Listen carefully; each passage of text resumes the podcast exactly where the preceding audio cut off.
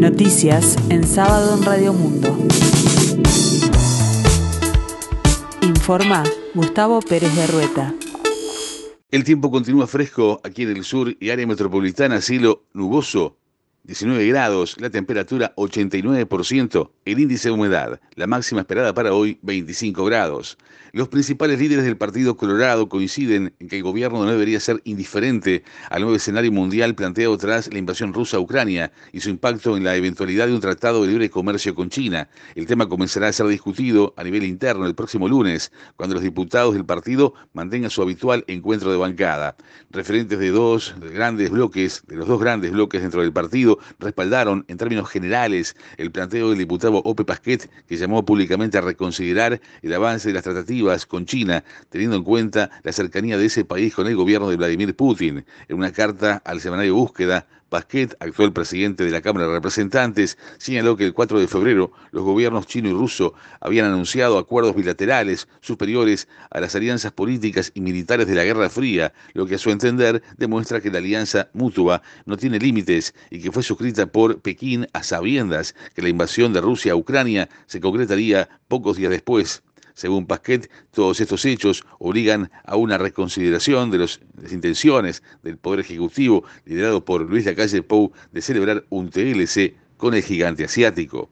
El presidente de ACE, Leonardo Cipriani, expresó que el levantamiento de la emergencia sanitaria se trata de una decisión tomada con una base netamente científica que surge desde el Ministerio de Salud Pública y desde el Ejecutivo y que entienden que es totalmente acorde. En el marco del acto fundacional del Museo de la Salud en el Hospital Maciel, Cipriani fue consultado sobre el refuerzo de contratos que se habían realizado para fortalecer la atención en la emergencia sanitaria, a lo que el jerarca expresó. Tenemos 2.900 contratos actualmente vigentes que siguen vigentes porque el fondo coronavirus todavía no cayó. Por otro lado, el presidente de ACE dijo, todos los servicios nuevos que creamos, los CTI nuevos que se hicieron, las bases de SAME 105, las ambulancias nuevas, las emergencias nuevas que logramos, eso ya están todas en el presupuesto y en la rendición de cuentas que pasó. El intendente de Durazno, el nacionalista Carmelo Vidalín, admitió que en el tema del fideicomiso de 44 millones de dólares para la intendencia de Canelones, el jefe departamental canario, Yamandu Orsi, actuó como él ya ha actuado y lo que hizo fue tentar a Ledir Juan López para que votara su proyecto. ¿Vos pensás que lo que hizo Orsi yo no lo he hecho? ¿Hay algún intendente que no lo ha hecho? ¿O a nivel del Poder Ejecutivo eso no se ha realizado? cuestionó. Aseguró que después sí está en la conciencia de cada uno de aquellos que van en contra de su partido, pero yo como intendente en varias ocasiones lo he hecho. Vidalín cuestionó la sanción que el directorio nacionalista le aplicaría a López y afirmó que este tipo de situaciones duras, difíciles, crueles, dijo, van a seguir pasando, por lo que antes de actuar, lo primero que tenemos que hacer es mirarnos hacia adentro y tratar de encontrar en nosotros un espejo de nuestra propia conciencia. Lo que hizo mi amigo, el intendente llamando Borsi, tentar a un edil o varios ediles, yo también lo he hecho, lo hacemos todos, los ediles también subrayó, y agregó que la política implica diálogo, negociación. Biguá disputará este sábado la final de la Basketball Champions League contra San Pablo de Brasil y competirá por ser el nuevo campeón de América. El vigente monarca uruguayo disputará el encuentro a las 19.30 horas a nivel continental. Biguá definió el título de campeonato sudamericano de clubes campeones en 1992 y 2008. Se coronó en dos ocasiones. El Pato de Villa Biarritz viene de derrotar 98 a 91 a la Asociación Atlética Quimsa de Santiago del Estero, República Argentina. La selección femenina sub-20 de Uruguay afrontará la segunda fecha del Campeonato Sudamericano de Chile a la hora 19, enfrentando a Paraguay. En el torneo que clasifica al Mundial de Costa Rica, la Celeste debutó con derrota ante Brasil por 2 a 0.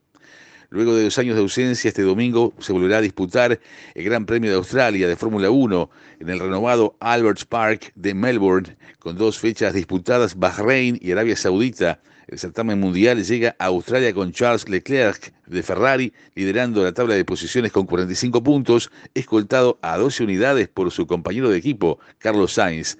El tercer lugar es para el vigente campeón Max Verstappen. Crece la tensión entre Reino Unido y Rusia por el envío de armas a Ucrania. Mientras los combates continúan en territorio ucraniano, las potencias mantienen los cruces diplomáticos por el aporte bélico a las tropas en Kiev, al tiempo que no cesan las acusaciones mutuas por los ataques que se registran en el territorio. El primer ministro británico Boris Johnson anunció el envío de más misiles antitanques y antiaéreos a Ucrania tras el ataque a una estación de tren y Rusia respondió de inmediato reprochando la medida y pidió a la comunidad internacional que deje de suministrar armas a Kiev. Johnson hizo este anuncio tras un encuentro con el canciller alemán Olaf Scholz, quien calificó de atroz el ataque a la estación de Kramatorsk.